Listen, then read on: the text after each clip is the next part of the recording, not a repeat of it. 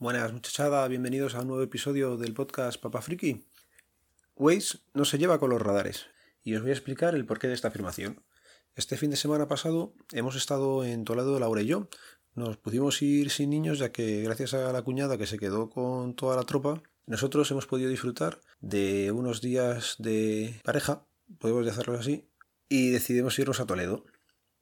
Eh, nos gusta la verdad que ir a Toledo está muy cerquita de Madrid y ya de paso, pues me puse otra vez el navegador Waze, lo dejé bien configurado para que me fuera notificando todo. Eh, no solamente las alertas y las cosas de tráfico, sino que fuera contando todo. Bueno, pues bien, de Madrid a Toledo, eh, no recuerdo ahora mismo cuántos fueron los radares, pero solamente me notificó uno de los que están fijos y de velocidad 120. Eh, pero en la vuelta, que ya sí que me iba fijando bastante bien, y vamos atento, eh, de los cuatro radares que encontré, no me notificó ninguno. Todos los muestra en la pantalla, ahí no hay ningún problema. Los, a los 500 metros más o menos te empieza a salir el aviso, pero si tú no estás atento no, no te dice nada. Que yo creo que eso fue lo que me pasó con los radares del otro día.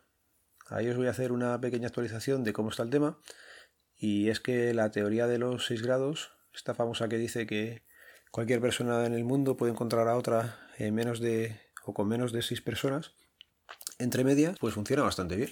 Y yo conseguí encontrar a, un municipal de, del pueblo eh, con solamente un salto, o sea que no me ha sido muy complicado.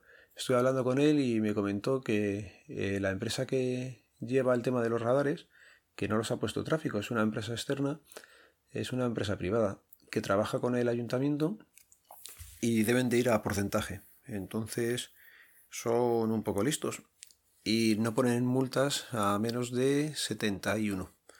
¿Esto por qué lo hacen así? Entiendo.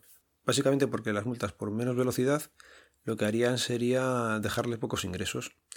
Entonces, ¿qué pasa? Que cuando tú vas a, a 50 y algo, no te va a saltar, 60 y algo tampoco, 71 sí, y creo, si no lo sé muy bien, que ya llevan aparejadas también retirada de puntos y el importe es bastante mayor. Entonces la tajada que van a sacar es mayor y por eso lo han hecho así.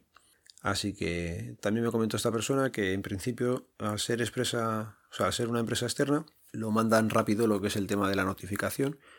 Han pasado semana y algo y bueno, dos semanas ya. Y aquí no ha llegado nada, así que todavía me espera mirar un poco más o por el BOCAM o que es el boletín de la Comunidad de Madrid o esperar a ver si llega a casa, pero vamos, creo que tan tan rápido no debía de ir, así que esa parte veremos cómo termina. Volviendo con Waze, eh, como ya os dije, eh, yo lo uso bastante y yo juraría que antes se notificaba todas las, todo el tema de los radares. Ya digo que ahora básicamente lo normal es que no te notifique y algunos sueltos sí que lo diga. Estuve hablando con J. Gurillo, cruzamos unos cuantos WhatsApp, o sea, unos cuantos Telegram y notas de audio y tenemos configurado el programa igual con otro habitual de Telegram, con Mario. Estuve también cruzando ayer un par de mensajes y me comentaba que a él sí que le suenan. Ya le he dicho que me pase la configuración, me mandó un pantallazo y lo tiene con solo alertas. Así lo he llevado yo mucho tiempo y ya le he dicho que hace dos días te hice el viaje a Toledo y a mí no me notificaba nada.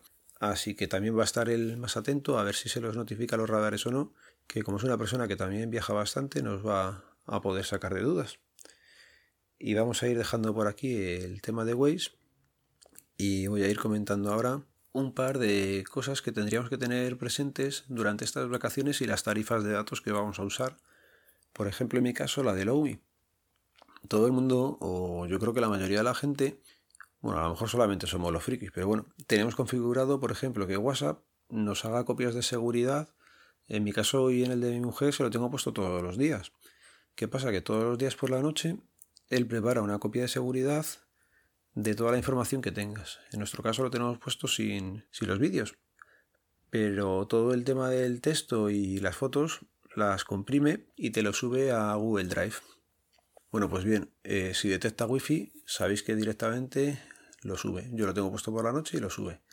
El problema es que cuando no hay wifi, se queda ahí pendiente de coger wifi. Si le hago tethering con el móvil, por ejemplo, Laura estos días se lo he estado haciendo, ¿qué pasa? Que la copia de seguridad la manda para arriba. pierdes 100 megas en hacer copia de seguridad del WhatsApp, que durante las vacaciones a lo mejor no es una cosa que haga falta hacer todos los días, más que nada por no fundir la tarifa de datos en un momento.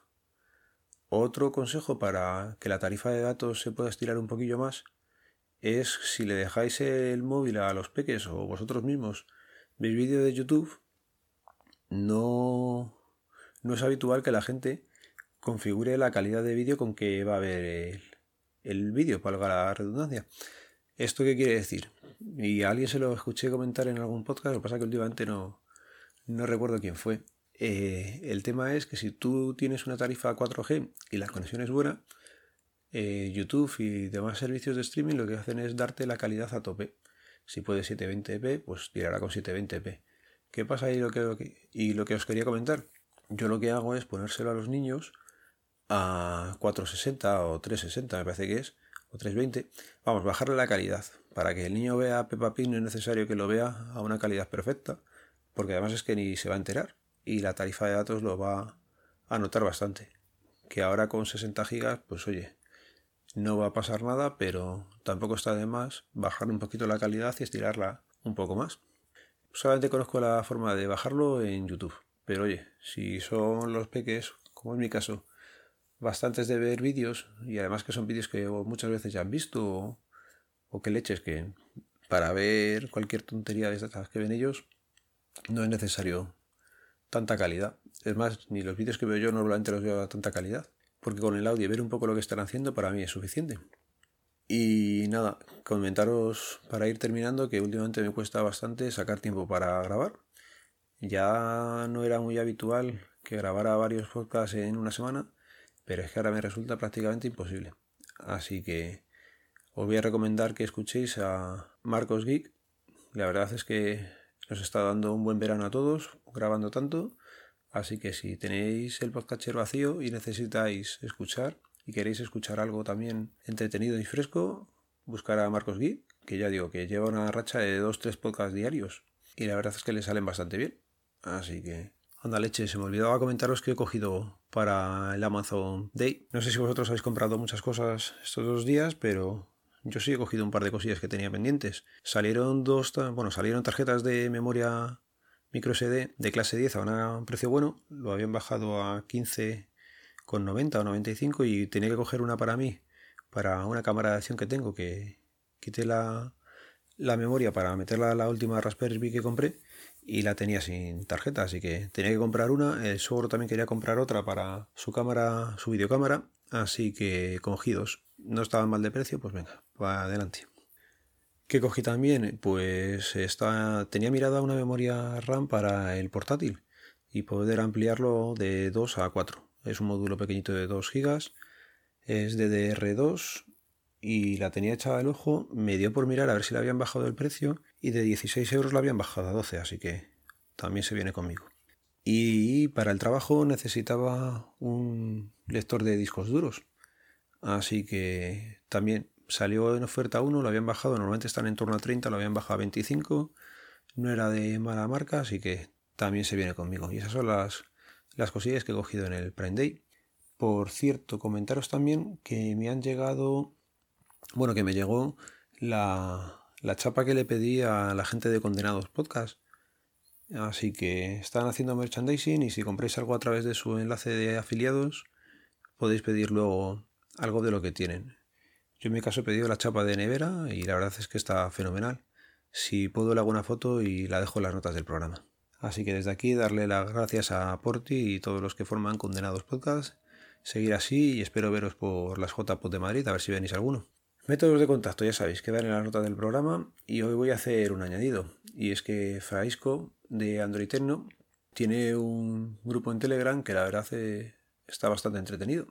No creo que le importe que lo publicite desde aquí, lo dejaré también en las notas del programa junto con los otros métodos de contacto. Y ya sabéis, un saludo, nos vemos, nos leemos, nos escuchamos, adiós.